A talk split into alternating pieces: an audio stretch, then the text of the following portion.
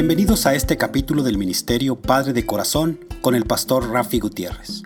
Nuestra misión es glorificar a Dios, capacitando, motivando y comprometiendo a los varones a que sean los padres que Dios quiere que sean.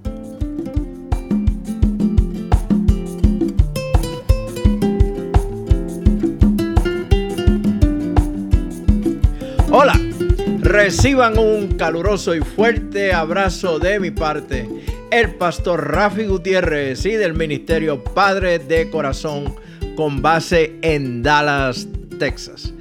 El apóstol Pablo no escribió estas palabras para ser usadas solamente en las bodas, tampoco para el Día de los Enamorados o el Día de la Amistad. Y me estoy refiriendo a Primera de Corintios capítulo 13 y en específico a los versículos del 4 al 7 que lee de la siguiente manera. El amor es paciente, es bondadoso. El amor no es envidioso, ni jactancioso, ni orgulloso. No se comporta con rudeza, no es egoísta no se enoja fácilmente, no guarda rencor. El amor no se deleita en la maldad, sino que se regocija con la verdad. Todo lo disculpa, todo lo cree, todo lo espera, todo lo soporta. Y leí de Primera de Corintios capítulo 13 los versículos del 4 al 7 de la nueva versión internacional. ¿Lo has escuchado anteriormente? ¿Has escuchado estos versículos anteriormente? Lo más seguro que sí. Tal vez en tu propia boda, tal vez en la boda que te invitaron, tal vez lo leíste en una de las tarjetas del Día de los Enamorados, pero estoy seguro de que muchos de ustedes han escuchado estas palabras.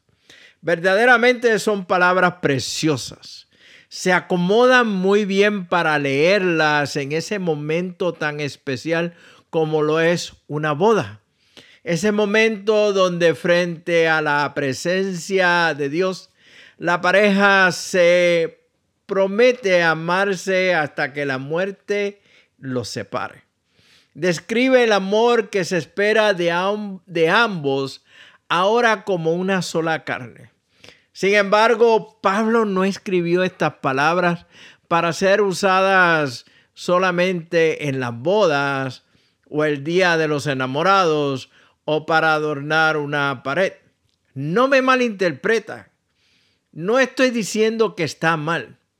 El alcance de estas palabras va más allá del uso que se le ha dado. Sabemos que Pablo escribió esta carta a una iglesia con serios problemas. La iglesia estaba lidiando con varios asuntos problemáticos, entre ellos la arrogancia, ya que un grupo de feligreses intentaba minimizar al otro al adjudicarse niveles más altos de espiritualidad y conocimiento. Y aquí hago un paréntesis. Me parece que las cosas no han cambiado mucho. Bueno, eso es, como dirían en algunos países nuestros, harina de otro costal. O como dicen en mi país, son otros 20 pesos. Bueno, seguimos con el tema. Ante la problemática de la iglesia, Pablo desafía a la iglesia a tomar el camino más excelente, el amor proveyendo una descripción preciosa y profunda de lo que es el amor. Son palabras que se han convertido en uno de los pasajes de la Biblia más conocidos, enseñados y predicados. Y como dije anteriormente, es muy usado en bodas, Día de los Enamorados y por supuesto en el Ministerio de Matrimonios. Podemos decir que es el pasaje clásico para matrimonios Estoy seguro de que si alguna dama que me está escuchando estaría de acuerdo conmigo. Es el amor que debe prevalecer en todo matrimonio. Un amor que es paciente, bondadoso, no envidioso, ni jactancioso, ni mucho menos orgulloso, que no es rudo, no es egoísta, no se enoja fácilmente ni guarda rencor. El amor que no tiene maldad, que se deleita en la verdad, que lo disculpa todo, que todo lo cree, todo lo espera y por supuesto, no faltaba más, todo lo soporta. Es la relación amorosa que debe prevalecer en cada matrimonio.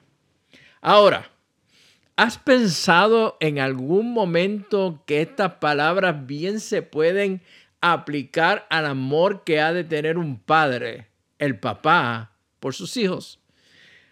¿Has escuchado a un pastor, un predicador, un maestro de estudios bíblicos utilizar este pasaje para describir el amor del padre, del papá, para sus hijos?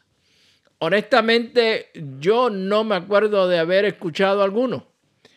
Y ahora le hablo a los pastores y maestros o predicadores que me están escuchando.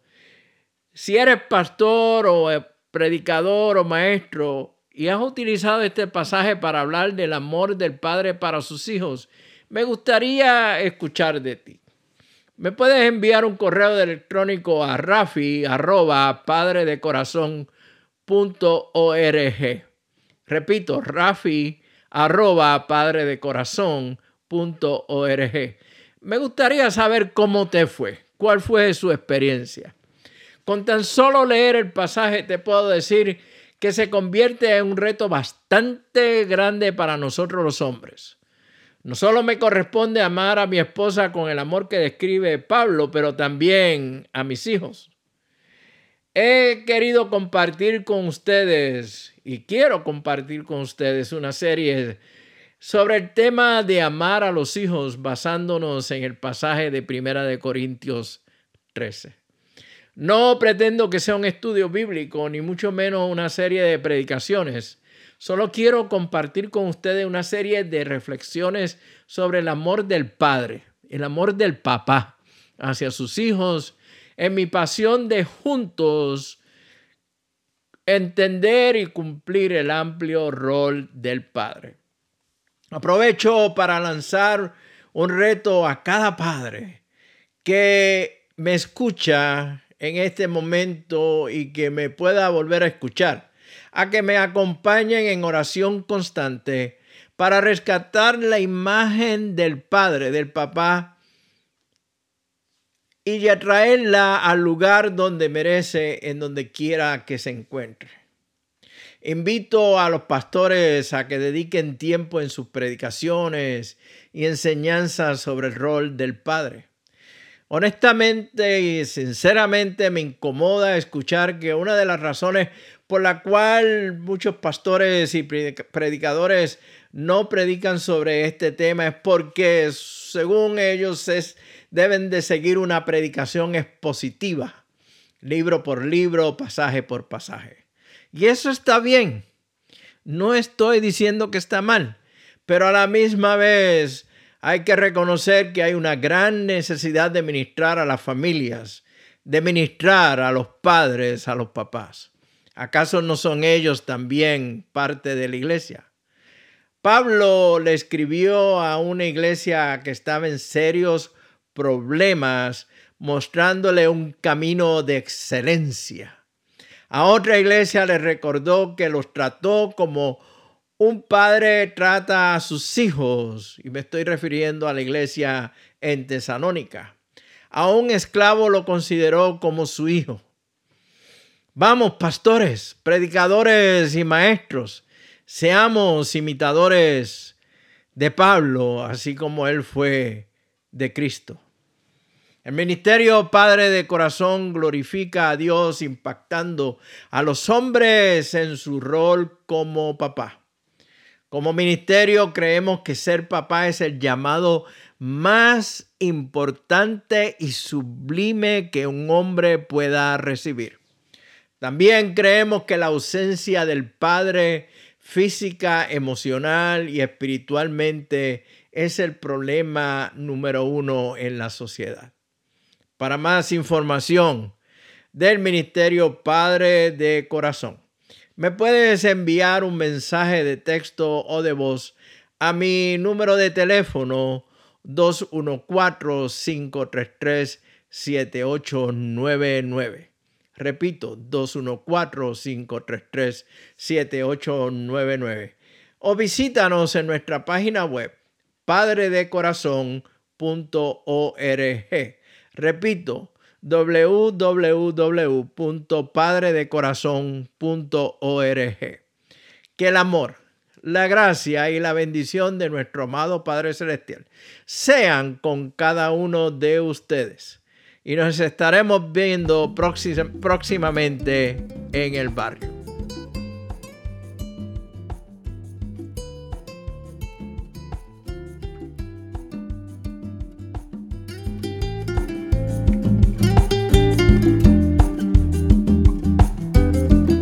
Les agradecemos que nos hayan acompañado durante este capítulo del Ministerio Padre de Corazón. Para información del ministerio, se pueden comunicar con el Dr. Rafi Gutiérrez a los siguientes correos: rafi@abidingfathers.org o pastor gmail.com.